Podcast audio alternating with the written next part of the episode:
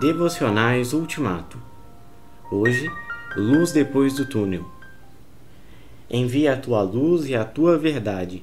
Elas me guiarão e me levarão ao teu santo monte, ao lugar onde habitas. Salmo 43, versículo 3.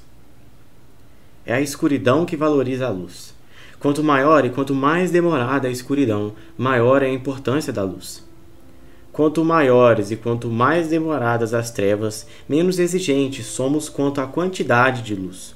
Depois de um túnel muito comprido, que parece não ter fim, a luz de um pirilampo parece suficiente e é saudada com entusiasmo.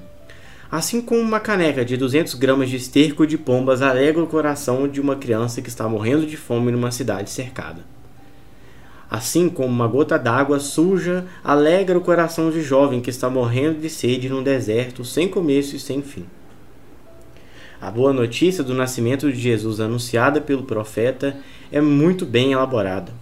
O povo que caminhava em trevas viu uma grande luz.